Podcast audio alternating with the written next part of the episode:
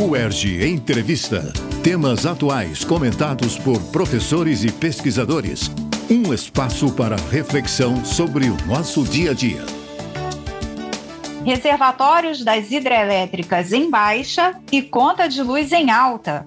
Quais as causas dessa crise hídrica e quais os impactos das termoelétricas para além do nosso bolso? Temos alternativas? Para nos ajudar a refletir sobre esse assunto, convidamos Carlos Frederico Duarte da Rocha, professor do Departamento de Ecologia do Instituto de Biologia Roberto Alcântara Gomes, da UERJ. Doutor e mestre em Ecologia pela Unicamp e bacharel em Ciências Biológicas pela UERJ, o professor Fred Rocha lançou recentemente, em coautoria com Felipe Neves, o livro A Evolução da Energia Solar na Matriz Elétrica Brasileira perspectivas de implementação e impacto positivo na sustentabilidade. Eu sou Eneida Leão e este é o ERG Entrevista. Professor Fred Rocha, obrigada por aceitar nosso convite. Eu que agradeço, é um prazer enorme estar aqui com vocês. Professor, segundo dados divulgados pelo Operador Nacional do Sistema Elétrico, o Brasil passa pela pior crise hidrológica desde 1930 e nos últimos sete anos, os reservatórios das hidrelétricas receberam um volume de água inferior à média histórica. Como a ecologia explica essa falta d'água? Bem, eu dividiria essa resposta em dois pontos básicos, né? O primeiro é o que nós estamos realizando de ações em, em, termos do meio ambiente. E a segunda, o que nós não estamos realizando em termos de investimento, de melhores investimentos em termos de matriz elétrica brasileira. Né? Para nós termos uma ideia, os reservatórios, como você bem disse, estão nos menores níveis históricos já vistos, né? Pra, uh, e, e, nos últimos, mesmo nos últimos anos, isso vem decaindo de forma muito elevada. Em julho de 2021, o armazenamento que nós tivemos foi de 25,97. E em 2001, quando nós tivemos uma grande crise de armazenamento era 26,85. Então, nós estamos abaixo da grande crise de 2001. Né? Uhum. Né? E o que acontece é que, na realidade, a gente tem que entender isso não como um fator isolado, mas como um fator da interferência humana no clima. Nós estamos com um nível de, de, de, desmatamento na Amazônia bastante elevado e cada ano mais elevado. É, os alertas de desmatamento na Amazônia, medidos pelo INPE através do sistema de terra, eles mostraram que é, de 2016 de julho de 2016 a julho de 2017, o desmatamento foi da ordem de 4.571 quilômetros quadrados. De 2019 a 2020, o mesmo período em termos de 12 meses, pulou para do, mais que dobrou, foi para é, 9 milhões, 9 mil, desculpe, 2016 quilômetros quadrados. E esse ano, de 2020 para cá, ele, nós já estamos com 8.712 quilômetros quadrados desmatados. O que acontece é que, na realidade, o sistema florestal da Amazônia, ele é, é o que se chama de gerador de rios voadores da Amazônia. Porque a grande cobertura vegetal que nós temos na Amazônia, ela promove, através através da evapotranspiração, uma imensa quantidade de vapor d'água, e logo é água, né? Que, uhum. que vai para a atmosfera da Amazônia. E, é um outro essa, reservatório, né, professor? É um outro reservatório. E essa água, esse vapor d'água na atmosfera, ela é transportada e redistribuída não só para o Brasil, mas para a América do Sul. Porque quando ela vai, quando ela, ela ascende para a atmosfera, ela vai para o oeste, encontra a, a, Cordilheira dos Andes e não pode atravessar, então ela vai em direção ao sul e ela provê água para todos, especialmente o centro-oeste, o sudeste, sul do Brasil e outros países da América do Sul. E nós, cada árvorezinha daquela que a gente tem na Amazônia, ela é capaz de emitir cerca de 300 litros de vapor de água por dia. E cada árvore que nós estamos tirando, nós estamos tirando essa capacidade de emissão de vapor d'água para a atmosfera. Bom, quando a gente quebra esse sistema de redistribuição de umidade e água nos nossos sistemas, não só brasileiros, mas eu ressalto que para outros países também, nós estamos diminuindo a capacidade de chuva em vários lugares, especialmente no centro-oeste e no sudeste. E o que acontece? Os reservatórios ficam cada vez mais é, vazios, abaixo da sua capacidade, e nós temos também um grande problema, que a grande parte da energia elétrica brasileira ela é feita baseada na energia hidráulica, uhum. através de hidrelétricas. Se você não tem mais chuva, como você vai prover água para as turbinas das hidrelétricas, né? Então, na realidade, se nós olharmos que o mundo está mudando com a ação humana, que nós estamos em cursos com uma profunda processo de mudanças climáticas e que essas mudanças climáticas globais elas estão afetando em diferentes aspectos não basta a gente mais falar apenas de aquecimento global não é muito mais amplo que isso. Mudanças climáticas globais elas na realidade representam facetas diferentes das mudanças que nós estamos promovendo. Algumas áreas vão ficar muito mais úmidas, outras muito mais secas, vão sofrer dessecação, algumas uhum. vão esfriar, outras vão aquecer. Então, essa mudança no clima está fazendo com que, por exemplo, essa vivência que nós estejamos agora com os reservatórios muito baixos. Né? Nós estamos vivendo cada vez mais é, processos de grande impactação climática em todas as direções como resultado das nossas ações.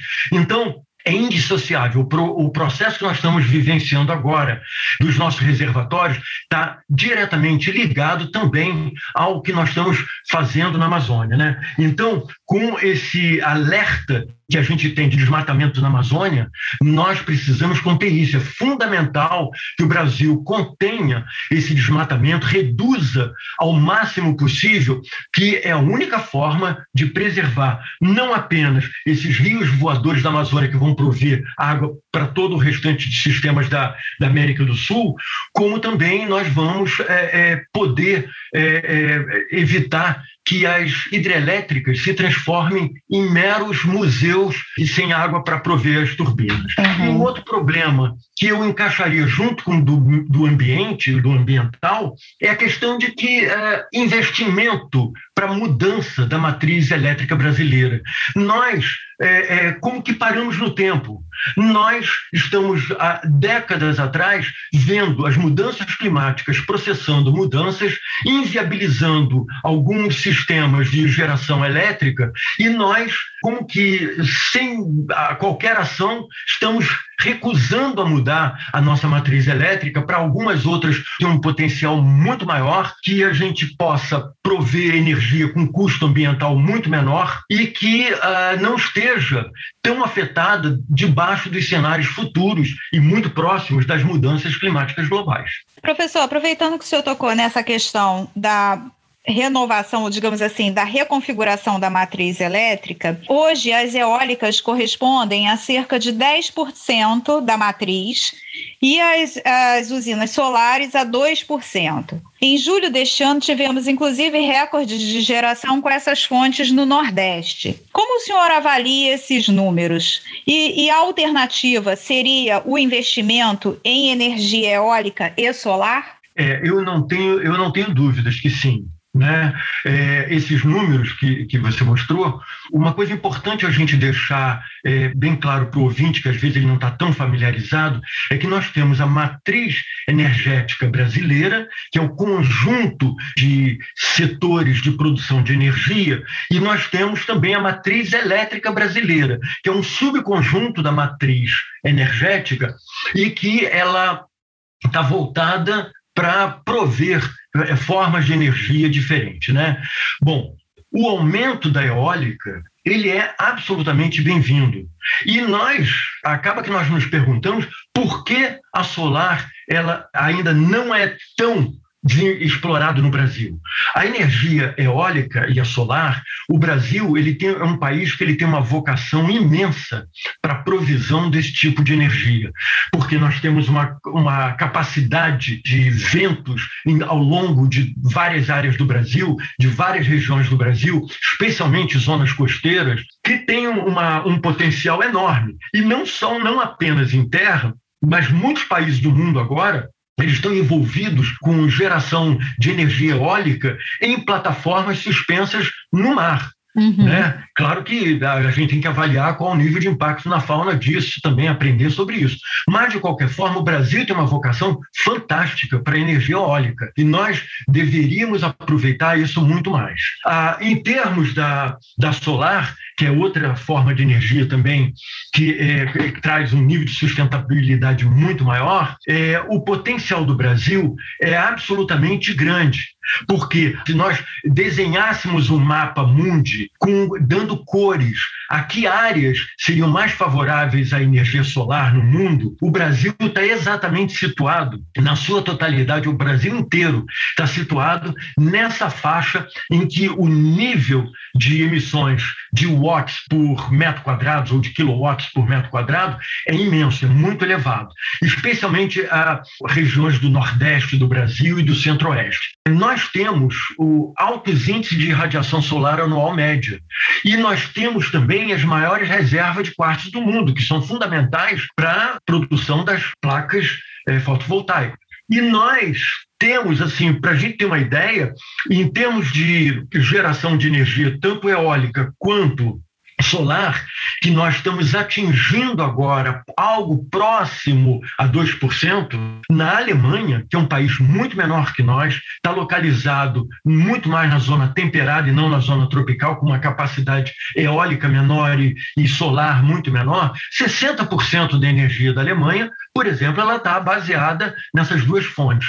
Então, na realidade, nós precisamos repensar toda a nossa matriz elétrica e prover investimentos para energias mais sustentáveis que impactem muito menos é, o ambiente. Porque é, a gente já, já aprendeu muito que ao impactarmos o ambiente, a gente tem um retorno é, e de forma quase que imediata ou em poucas décadas. Então, é muito importante que a gente promova essa mudança. Para encerrarmos, professor, como empresas e cidadãos podem gerar sua própria energia fotovoltaica? Como é que funciona esse processo da geração distribuída? Olha, a, a, a geração de, de energia é, solar, ela basicamente a gente pode é, considerar a geração centralizada, que são grandes usinas, fisicamente, né, no, no, ambiente, que concentram grande potência de produção de energia elétrica e que essas, essas centrais vão distribuir energia para grande quantidade de residência e de para pessoas, evidentemente, né? Então são poucas unidades geradoras grandes para muitas pessoas. Né? Mas elas dependem de linhas, de cabos de transmissão, até chegar nas redes, né? que, que aí é provida pelos postos para chegar nas residências. E ela traz algumas desvantagens, que são, ela tem custos e perdas da energia ao uhum. longo do processo de transmissão, ela tem um forte impacto ambiental nas áreas que elas são construídas, porque elas são do, do, é, de, de um tamanho imenso, é, e demora, ela também, por conta disso, elas têm uma certa demora para resolver eventuais problemas que apareçam com a geração eh, de energia. Né? Em termos de geração distribuída, ela é um aspecto da geração de, de energia solar muito interessante, porque ela, elas são providas por unidades menores que abastecem a rede. Né? Então, a geração distribuída ela é a produção da, que a gente faz da energia elétrica, é, como nós, cidadãos, como agentes concessionários, permissionários autorizados pelo governo, que nos conectamos diretamente ao sistema elétrico de distribuição é, é, elétrica. Né? Então, são essas unidades é, menores, que são compostas por placas fotovoltaicas e com inversores que vão é, é, é inverter. Uma hora jogam para a rede elétrica o excesso de energia produzido e outra hora aproveita na própria residência.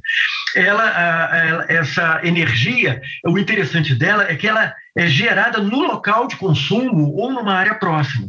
Então a gente pode ter uma microgeração distribuída, que é, por exemplo, uma, uma, uma uma residência qualquer, né, conectada à rede. Uhum. Nós podemos ter uma, uma mini geração, essa microgeração ou mini geração são termos apenas que a, a microgeração distribuída conectada à rede com uma potência de até 75 kW, enquanto a mini geração distribuída ela tem uma potência maior, ela é conectada à rede com uma potência superior a esses 75 kW e até 5 MW. Mas o interessante é que essas energias, essas formas de geração de energia, que são microgeração e mini geração, elas podem ser utilizadas em residências por pessoas, elas podem ser utilizadas por condomínios, por prédios no seu, no seu teto, por condomínios nas suas áreas de estacionamento, por supermercados, por grandes indústrias nos seus tetos, enfim. Então, é, é, é uma energia que ela tem, ela tem um custo baixo de geração e ela tem uma capacidade e, e imensa de, de valorar as questões ambientais.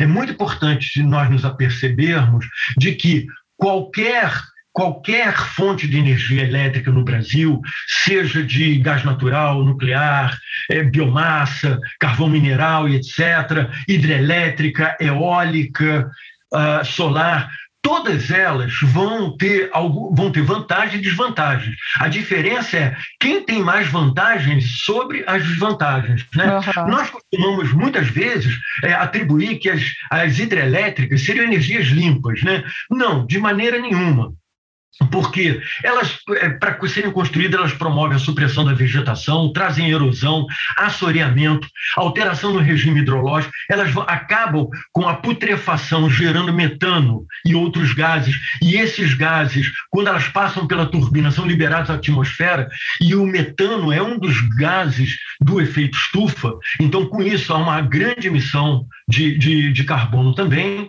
A, a, a energia eólica ela é, uma, é considerada uma fonte limpa por não emitir gases do efeito estufa quando ela está operando. Mas há uma certa degradação da área afetada para a implantação, tem efeitos negativos na fauna, com aquelas pás virando sobre aves e morcegos, tem efeitos de ruídos, tem radiação eletromagnética. Então, a gente vê que tem sempre, todas elas têm prós e contras. É, todas solar, impactam, né, professor? Todas elas, de alguma forma, elas trazem impacto, algumas muito menores né, e uhum. muito mais sustentáveis. A solar, ela pode ser instalada em áreas, eh, eh, como eu falei, já existentes como telhados, mas o grande, o mais interessante disso tudo é que essa geração distribuída da solar, que uma residência se conecta à rede elétrica, ela pode, durante o dia, estar tá produzindo mais energia do que ela precisa e esse excedente ela lança na rede, o cidadão lança na rede, e com isso, isso acaba, ao ele lançar na rede, ele gera créditos favoráveis a ele e que são abatidos na conta seguinte com economia financeira. Então, é, é, em pouco tempo, ele paga o investimento que ele fez.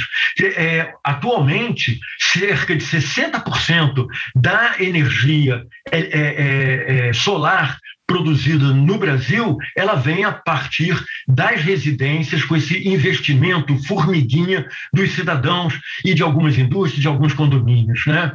E uma outra, um outro aspecto interessante da energia solar distribuída é que aqui não a, a forma de energia distribuída que não é conectada à rede, que é chamada off-grid, quer dizer, fora do sistema de grade de de, de, distribuição de energia, essa ela tem uma capacidade imensa de atender os rincões mais interiores do Brasil, de forma que todo mundo, que a gente possa promover uma, uma grande é, é, é homogeneização na distribuição de energia no Brasil, porque aquele cidadão que mora numa área onde a rede elétrica não chega, ele, ele conseguindo um apoio para prover o seu telhado com energia, ele vai ter luz na casa dele, ele vai ter é, todos os equipamentos dele funcionando, com, mesmo sem ter rede elétrica próxima. Como ele não tem rede próxima, ele não vai injetar na rede, né? então por isso é off-grid. É, mas, enfim, esses sistemas todos, eles têm,